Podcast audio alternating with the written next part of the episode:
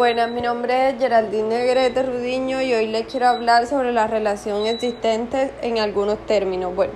eh, en primera instancia me gustaría eh, aclarar por lo menos que la, el término de la globalización y el multiculturalismo son dos realidades plenamente relacionadas. Así que es importante conocer la naturaleza de, pues, de estos fenómenos. Entonces encontramos lo que son los factores culturales y estos tienen plena relación con componentes estructurales, por lo menos que califican la identidad de los grupos, comunidades, entre otros. Esto posibilita distinguir lo que son las dimensiones espaciotemporales existentes, por, por lo cual este, también contribuyen a fortalecer lo que son el aspecto de la subjetividad, de la cual este, forman parte de lo que son los valores y estos permiten a su vez, este, a partir de la conciencia, eh, la, se, a partir de la conciencia se da el fortalecimiento de esto y a, la vez pueden ser estimulados. Asimismo, lo que es la globalización cultural y el desarrollo sostenible eh, deberían convertirse en una práctica real y en una práctica que suceda pues día a día. Este, cuando hablamos de lo que es la relación entre la globalización cultural y el desarrollo, el desarrollo sostenible debe esta como convertirse en un elemento estratégico, ya que esto es muy importante porque se, eh, a través de ella se pueden abordar eh, problemas presentes en la sociedad e incluso se pueden tocar problemas de futuras generaciones, ya que ah, al tomar en consideración lo que es la cultura y verla como el instrumento de calidad del desarrollo, este, eh, pues entonces encontramos que la cultura constituye por lo menos eh, motivos y momentos de, lo que es la participación de la comunidad, de,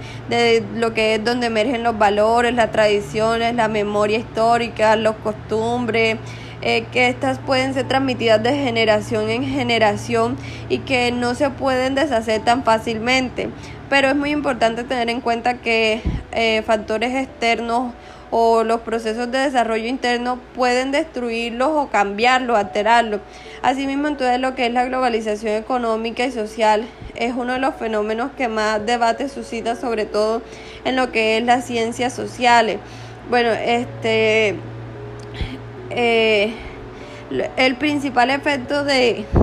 de que genera la globalización y el multiculturalismo se ve reflejado por lo menos en los miembros de, de tribus indígenas y grupos sociales como lo son los guayú, los afrodescendientes, eh, la población de Palenque, los huiscas, muiscas, entre otros este, porque por lo menos estos se mudan de áreas rurales a diferentes ciudades solo para buscar, digamos, una mejora calidad de vida o disminuir una brecha de desigualdad social tan presente en el país y buscan supuestamente mejores oportunidades para ellos, para, para sus hijos o simplemente huyendo del conflicto armado presente en el país y, y, o de los ataques hechos por parte de los gobiernos, pero este o no compartiendo lo que son los la globalización y todo lo que lo que esta trae, todas las consecuencias que esta trae consigo. Y supuestamente se, eh, las ciudades se convierten en un lugar heterogéneo, lleno de gran diversidad cultural. Y es aquí donde, donde tampoco, eh, donde al mismo tiempo genera la pérdida de la misma cultura, pues estos empiezan a adquirir los distintos entornos a los que se dirigen, a donde se ubican, empiezan a, apartarse de, sus raíces, de su cultura. Y este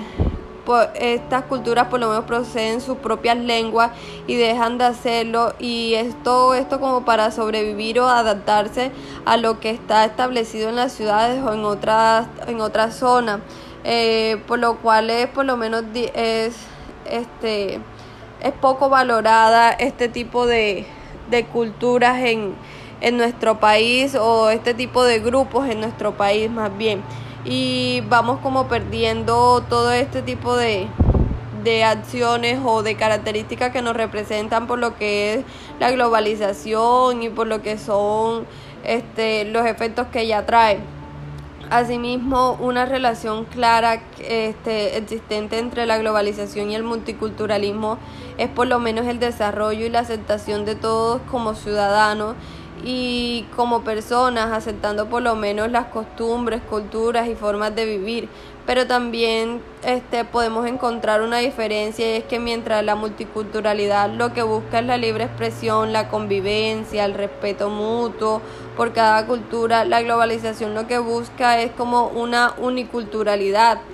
Eh, y esto lo lleva una como una homogeneización este, al, y lo lleva como al extremo. Esta misma podría ser incluso a nivel mundial. Y es que la diversidad de culturas en nuestro país, la verdad es que ha traído como causa la desigualdad e inconformidad sociocultural, pero eh, no solo la diversidad de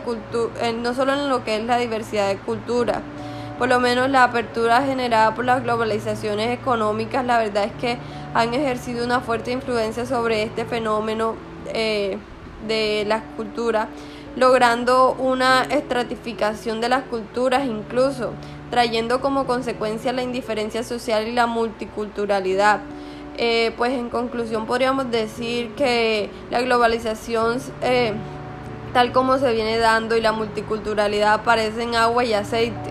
ya que una busca una uniculturalidad mundial y la otra por el contrario busca una integración de las culturas este, respectivamente. También pues podemos concluir que